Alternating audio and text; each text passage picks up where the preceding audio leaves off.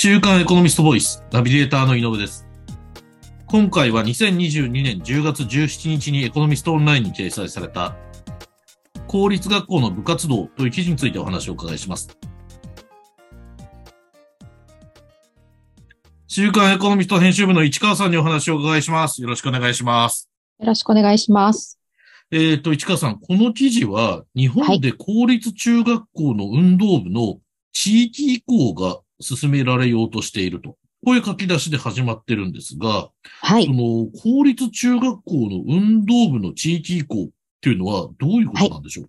あの、公立中学校の運動部の地域移行、これあの、少し前からね、あの、報道は結構されるようになっていますので、はい。耳にすることも増えてると思うんですけれども、うんあの、まあ、関心がないとね、あまり耳には入ってこないと思うので説明一応しますと、はい。あの、今まで普通、まあ、中学校では当たり前のようにね、あの、先生が部活動の、あうんの、顧問という形で、うんえースポーツ指導をして、えー来るのが、まあ、一般的だったと思うんですけどね。そうですえーただこれ、まあ、あの、働き方とか、先生の働き方なんかも注目されて、うん。あの、土日もね、あの、休むことなくボランティアで、ああの、ーほぼボランティアでね、ん。部活の指導に当たったりと、いうことが、まあ、過重労働になるとか、うん。まあ、それが一つということと、あともう一つはもう子供がとにかく減っていて、はい。あの、子供がたくさんいた時代は、学校ごとにたくさん部活もあって、うん。で、まあ、ね、あの、当然、それぞれの部にたくさん人がいて、で、まあ、うん。チームも編成できるし、うん。あの、ね、試合も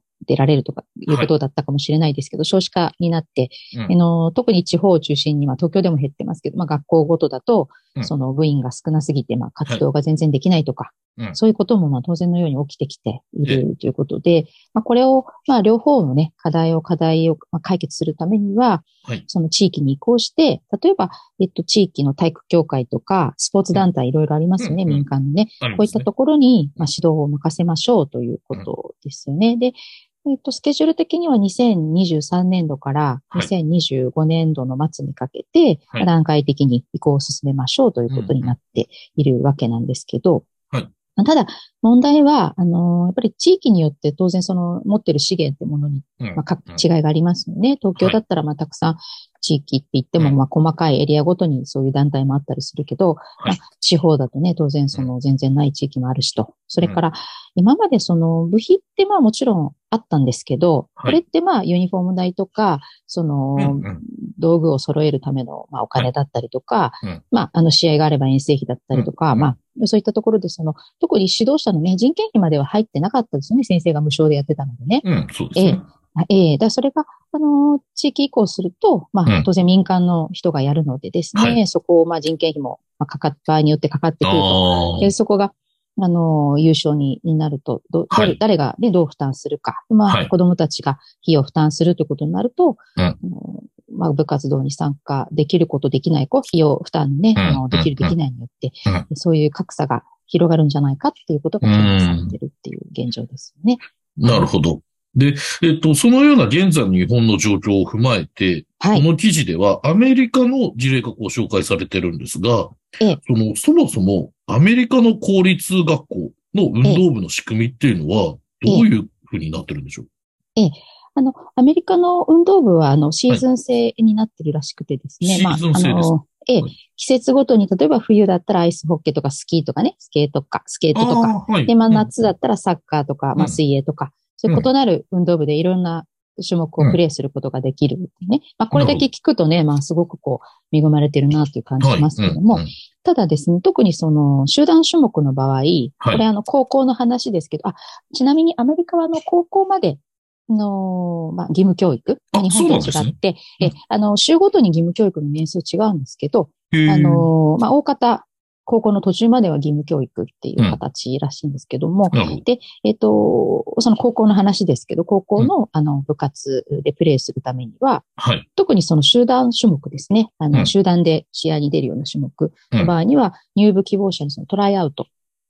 入団のためのテストを課して、はい。公式制に登録できる人数だけをうん入部させると。それが一般的ということなんですね。へー。そのこのトライアウトをパスするためには、うん。その当然ながらその小中学校でね、全くプレイしてないとなかなか難しいということで、はい。あの競技経験がある人たちが主にやっぱりトライアウトをパスするということで、うん、えー、なんですよね。で、あのこのためのその中学校、じゃあ中学校どうかっていうと、はい、中学校にも運動部はあるんだけれど、非常にその数が少なくてですね、うん、あのあまり公立の中学校でやってるっていうところはそれほどなくて、そうすると民間のね、スポーツクラブで指導を受ける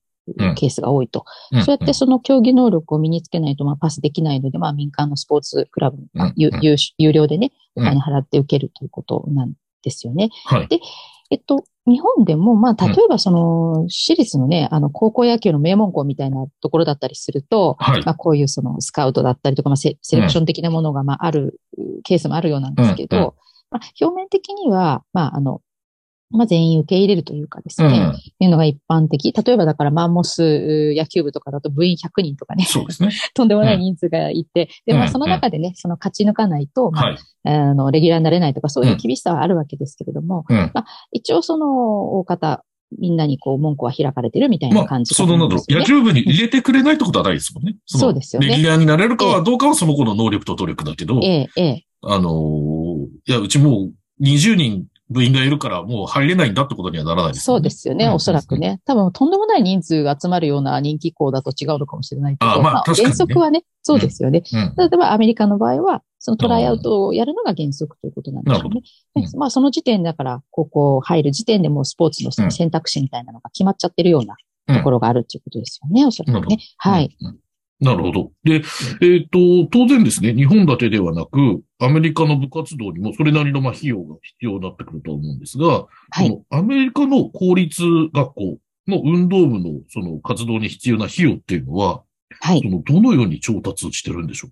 はい。あの、基本的には、その、学区のですね、それぞれの学校のごとの学区の教育予算で成り立っているということなんですけれども、あの、学区はその、学校のね、あの、運営権をもうほぼ、まあ、まあ、完全に任されていて、はい、で、全米にその学区っていうのは約1万4000あるっていうことなんですけど、うん、え。で、財政が完全に独立しているとですね、うん、あの、学区の主な財源って、まあ、その地域の、あの、まあ、完全に独立しているので、その、まあ、うん、えっと、財源はその地域に税はい、税収ってことになりますよね。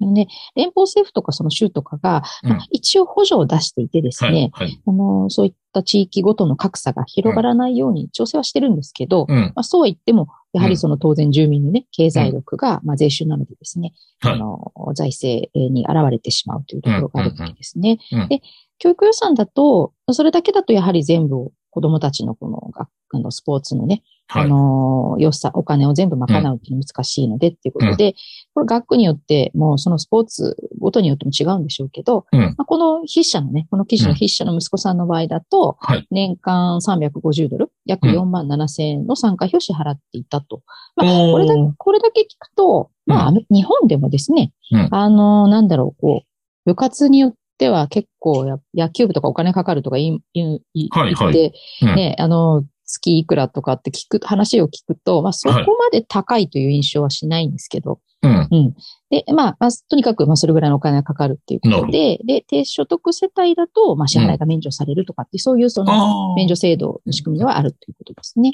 はい。なるほど。で、えっ、ー、と、今ほどアメリカの公立学校、まあ、あの、この筆者の方の息子さん通ってた高校の話ですけど、はい。そのアメリカの公立学校では、まあ、運動部の活動費を生徒がこう徴収しているという話がありましたが、はい、その公立学校の運動部での、で、その生徒から参加費を徴収することの是非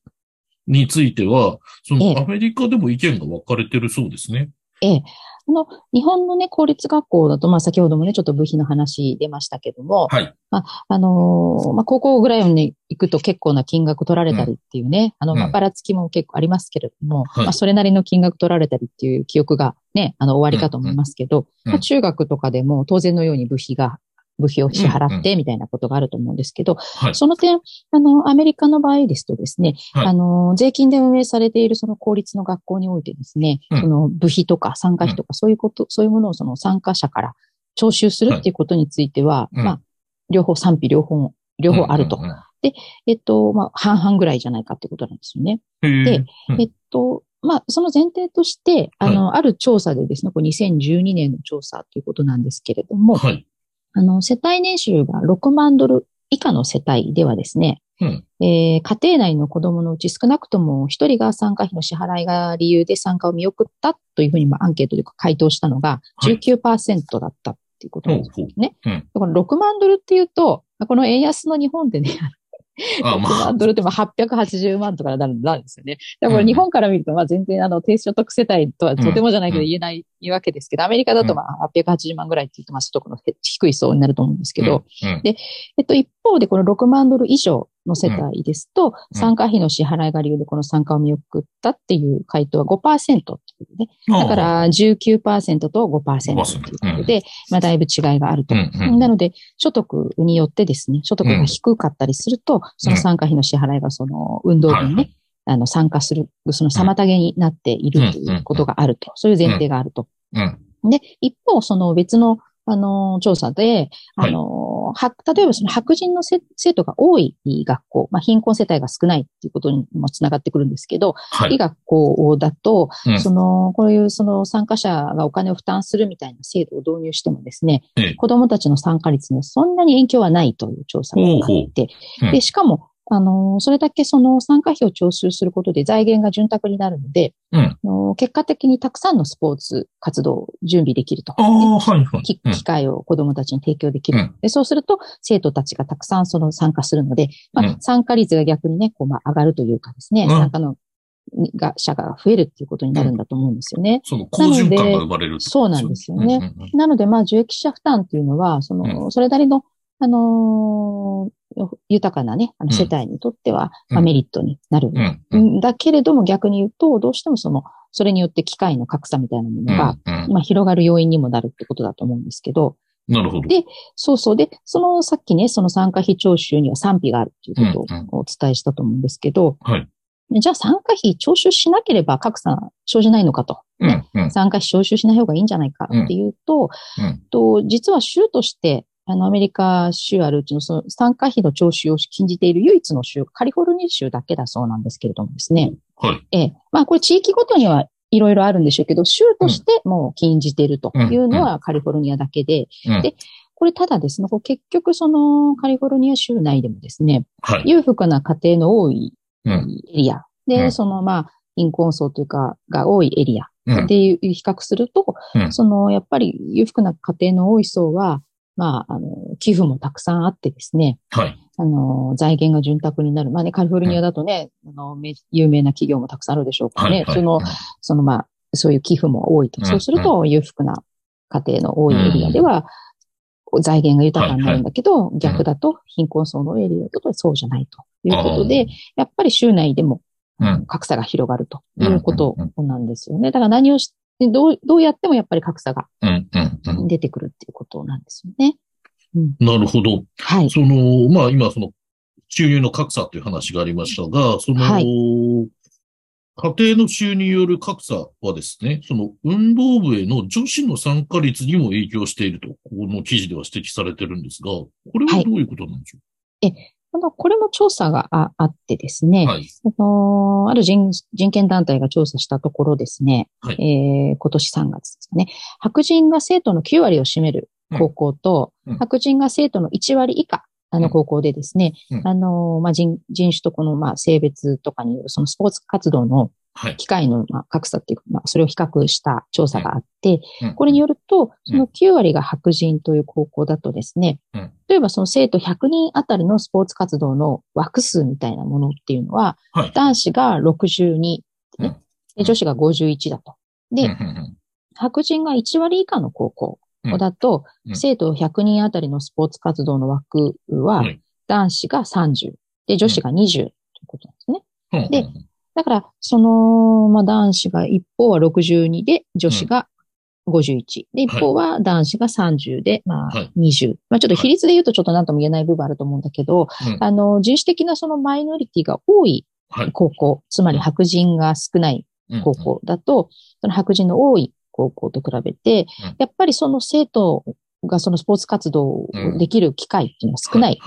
はい。相対的に少ない。でうん、中でも女子生徒はその中でもより割を食ってですね、特にまあ機会が少ないうん。っっていうことが言えるっていう、そういう調査があるということなんですね。なるほど。そういう意味で、はい、その経済格差が、その部活動に影響してるってことなんですね。はい。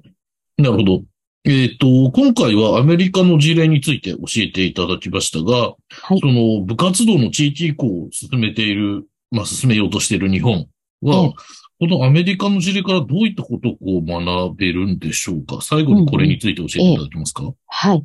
日本は、このアメリカとかと比べるとですね、その公教育っ、まあ、均一性とかですね、うん、まあ、あの、まあ、あの、平等みたいなところが重視されて、はい、まあ、全国どこでも一律にね、同じ水準の教育が受けられるっていうことが重んじられてきたと思うんですよね。これスポーツにおいてもおそらく、まあ、もちろん、あの、地域とかによって差はあるにせよ、うん、まあ、あの、原則としては同じ、同水準のね、ものを、まあ、